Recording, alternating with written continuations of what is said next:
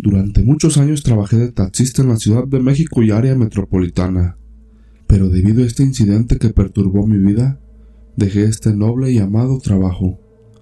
Recuerdo que esa vez eran las once de la noche y estaba cenando unos tacos con mis otros amigos taxistas, cuando de pronto una familia me solicitó el servicio. Yo accedí. Total, el último viaje y me iría a descansar. El padre de esa familia me pidió amablemente que los llevara a Tluyehualco, pegadito a Tláhuac, y a los impresionantes cerros donde se rumora las brujas hacían su aquelarre desde épocas prehispánicas. El señor me metió por los Reyes La Paz, y rodeamos el cerro de Santa Catarina. Estaba oscuro y para colmo ni la luna alumbraba. Tardamos aproximadamente unos cuarenta minutos y llegamos. Él me pagó y solo me dijo, Te regresas igual amigo, y que Dios te bendiga. Muy buenas noches. Yo exclamé, Ya me confundí para salir de este pueblo, señor. No se marche. ¿Y ahora cómo me regreso? El señor me dijo, Mire, tome este camino, pero por lo que más quiera, ya no suba nadie. Póngale seguro y por su madrecita no se pare. Por más cosas raras y sin cordura que observe, no se detenga, por favor. Extrañado le dije que estaba bien, y me mostró el camino. Yo me imaginé que era una zona de asaltos y mejor quería salir rápido de ahí. Estaba oscuro y no se veían más que campos y sembradíos de maíz. De reojo, miré cómo las milpas se movían extrañamente. Volté hacia atrás y sin soltar el volante no vi nada. Pero de repente, al centrar la vista vi algo parecido a un perro y cruza de lobo, pero este iba caminando en dos patas y cargando a un cerdo en sus musculosas manos. Esa bestia caminaba delante de mí, la misma buscaba algo en el piso. Al momento no se percató de mi presencia. En eso, giró su rostro y me miró fijamente a los ojos. Ahí sentí como la sangre se me congelaba. Ese monstruo me lanzó su mirada de muerte. En ese instante abrió su mandíbula todo lo que daba y me mostró sus potentes colmillos. Aceleré el auto y casi lo atropello. Esa cosa rugió muy molesta y corrió tras de mí, pero gracias a Dios que no me alcanzó. Los minutos se me hacían horas y no lograba salir a carretera. Solo escuchaba cómo esa bestia se acercaba a mis espaldas y destrozaba los sembradíos de maíz a su paso.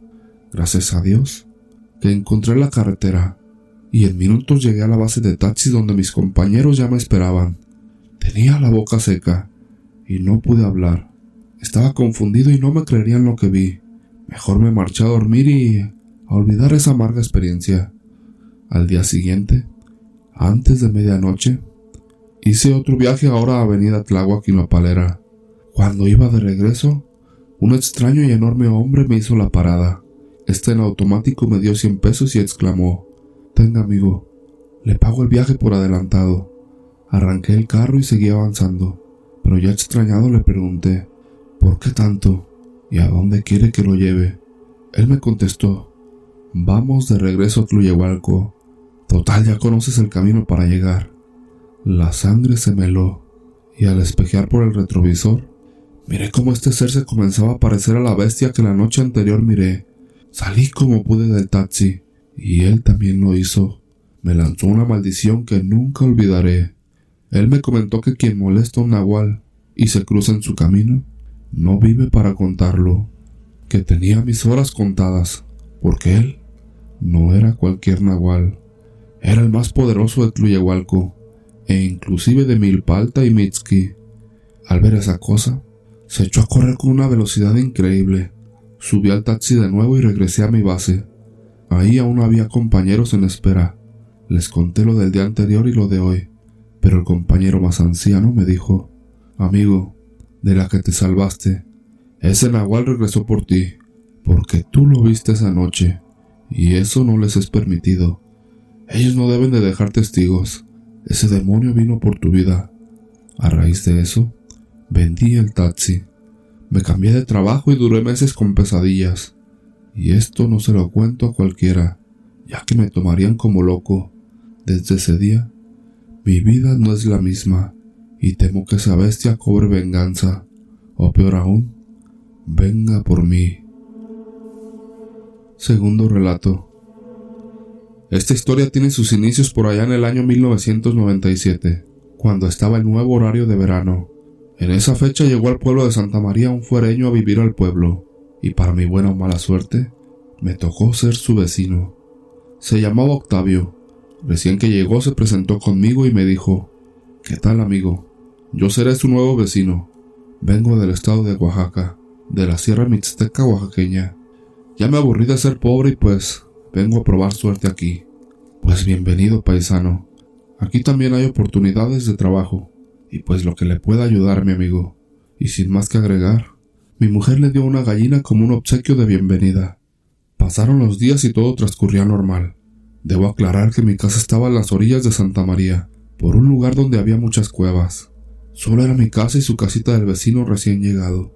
Bien recuerdo que el amigo Octavio se dedicaba a hacer queso, y solo vivía él solo y nada más. Le ayudé a vender sus quesos con los vecinos del pueblo y con mi familia. Pero un día, que bien lo recuerdo, empezó a tener animales. Pero no me extrañó, pues dije, el vecino ya está progresando, y no le presté más atención a ese acontecimiento. Pasaron los días, y ya tenía más de cuarenta gallinas, pollos, guajolotes, patos, borregos y chivos. Le dije a mi mujer, al vecino le está yendo muy bien. Mira que pronto se está haciendo de muchos animales. Pero en el pueblo se empezó a decir que se les estaban perdiendo sus aves de corral y demás animales de granja, y pues empecé a sospechar del amigo Octavio. Una noche varios vecinos cansados de los robos se organizaron para dar con el ratero y me dijeron que tenía que apoyar al pueblo, y sin agregar más, tuve que apoyar. Fueron aproximadamente las cuatro de la mañana, cuando ya estábamos haciendo un rondín en las casas más alejadas, cuando de pronto escuchamos que unas gallinas salieron corriendo. Algo o alguien las venía correteando. Nosotros nos pusimos en guardia y fuimos tras esa cosa que iba tras los pollos. No lo podíamos creer. Era un tecolote o águila. No sé qué rayos era, pero era un ave grande, que al vernos se fue volando bajo pero muy rápido rumbo a las cuevas que están por mi casa. Fuimos rápido, Pedimos ayuda y buscamos lámparas, antorchas y todo lo que pudiera alumbrar para seguir tras esa cosa, que era el motivo por el cual se habían perdido muchos animales de corral. Al entrar a las cuevas nos dividimos en grupos de dos. Casi nadie sabía andar en esa zona. Mi compañero y yo nos perdimos porque las cuevas son profundas y oscuras. Bueno, es el caso que se perdió mi compañero. Yo solo llevaba una pequeña antorcha, pero al seguir mi camino Cuál grande fue mi sorpresa, que fui encontrando a ese búho, o lo que fuera.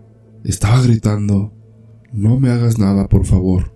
Soy yo, Octavio. Yo no quiero convertirme en esto, pero no puedo evitarlo. Me decía eso llorando. Por favor, vecino, ayúdame. No dejes que me hagan algo. Yo no hago nada malo. Sé que robo animales, pero no puedo evitarlo. Por eso me corrieron de mi pueblo porque soy un nahual. Si me dejas ir, prometo que no me volverás a ver. Sé que eres una buena persona, tienes un corazón noble. Por favor, déjame ir. La verdad no tuve valor para entregar a mi vecino. Él nos regalaba quesos. Además nunca tuve problemas con él. Solo apagué la antorcha y caminé sin rumbo fijo. ¿Cómo salí de la cueva? La verdad no lo sé. Me decían los vecinos que se lo había encontrado que si lo había visto, porque me gritaban y nadie me encontraba. Solo les dije que no encontré nada, que me había perdido. Al día siguiente, la casa del vecino estaba abandonada. Dejó todos sus quesos, la leche y los animales que había robado, absolutamente todo. Pero él no se miraba por ningún lado. Me tocó ir a avisar a los vecinos que vinieran por sus animales, pero algo curioso encontré en su cuarto donde dormía. Había una pequeña jaula bien pintada con mi gallina que le había regalado y una pequeña nota que decía Perdón, vecino. Tercer relato. Hola. Te contaré una historia espeluznante y terrorífica que pasó en Cajititlán de los Reyes, Jalisco. Era un lunes por la madrugada. La lluvia empezaba a caer y me preparaba para ir a recoger la cosecha al campo mientras levantaba con fuertes palabras a mi hijo, este dormía plácidamente en el suelo en un petate de carrizo. Vamos, Mario, le gritaba mientras bebía una taza de café caliente que mi esposa me preparó. Mario ya estaba hecho un hombre. pero era muy flojo. A duras penas se levantaba y bostezaba con un sueño. Se alistó y salimos rumbo a los campos de sembradío. El camino era oscuro y llevábamos un burrito que solo serviría para traer leña y algunos vegetales de regreso. La lluvia caía y nos mojaba un poco, ya que nos cubríamos con algunos cartones. La necesidad nos obligaba a trabajar forzosamente, así lloviera o tronara. Llegamos a un oscuro camino, y le dije a mi hijo, Toma Mario, fájate esta daga en el cinto de tu pantalón. No te deshagas de ella nunca. Guárdala que un día te va a servir. Mario la miró y la colocó en su pantalón. La lluvia ya se había quitado, cuando por un camino estrecho y muy oscuro el burrito no quería pasar. Se jaloneaba y se jaloneaba. A fuerzas lo hice pasar. De repente, me dijo Mario que lo esperara, que tenía ganas de orinar. Le dije que estaba bien, que lo esperaba más adelante. Me contestó que sí, pegándose a hacer sus necesidades en unos matorrales. Mientras orinaba, entre la maleza salió una sombra negra y grande, como un perro negro con los ojos como de carbón ardiente, y le empezó a gruñir feo. Este se le paró casi mordiendo su cuello con filosos dientes parecidos a los de un lobo. Mario estaba en shock, engarrotado gimiendo de susto y ni de la daga se acordó. Me regresé a buscarlo mientras aquel animal se metía entre los arbustos y huía a toda prisa lanzando un aullido horroroso que hasta la piel se ponía chinita. ¿Qué te pasa, Mario? Responde. Háblame, le decía, mientras él me balbuceaba palabras que yo no entendía. Como pude me lo llevé, y dije, desgraciado brujo, ya te convertiste otra vez en ese maldito nahual, pero vas a ver, ya se te llegará tu día. Las fiestas llegaron al pueblo de Cajititlán de los Reyes. La laguna estaba otra vez llena de agua y lirios por todas las orillas. Era un 18 de diciembre. Le celebraban las fiestas a los santos patrones tres reyes magos, sus fiestas que desde el siglo XVI se realizan. Las actividades y celebraciones empiezan el 18 de diciembre y duran 10 días. El 10 de enero, el pueblo se llenaba de visitantes que venían de lejos de otros pueblos y ciudades a celebrar. Por las tardes la fiesta estaba a todo dar.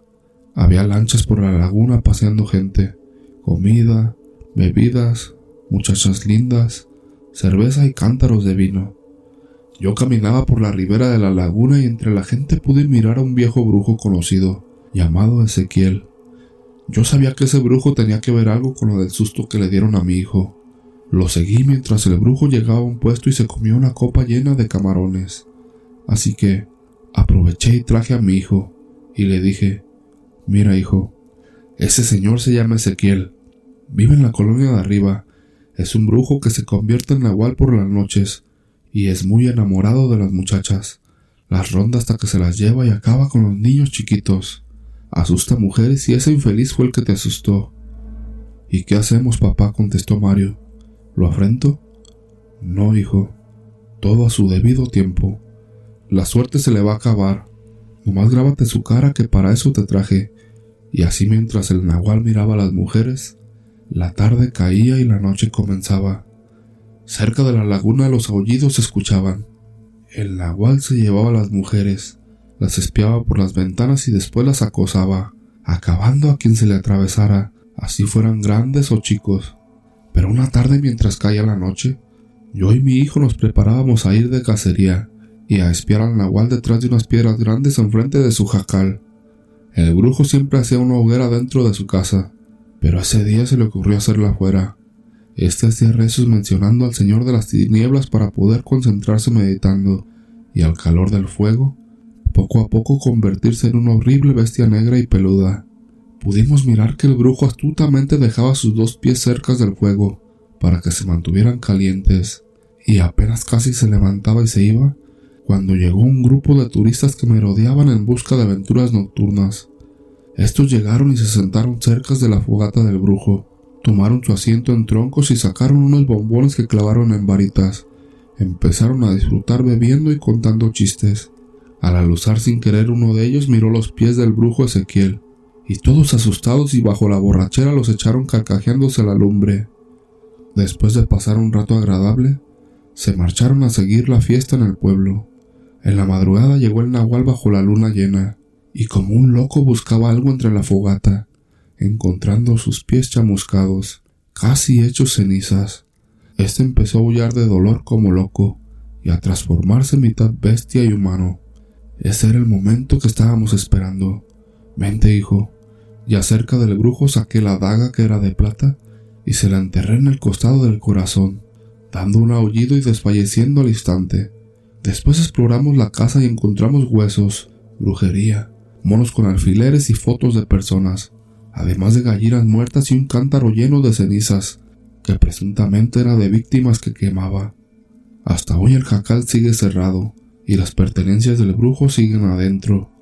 Cada luna llena se escucha un aullido de dolor, como de un lobo herido que tal vez viene de ultratumba o del infierno. La laguna se estremece y el agua empieza a remolinear, llevándose a quien a esas horas ande en alguna lancha de la laguna de Cajititlán de los Reyes.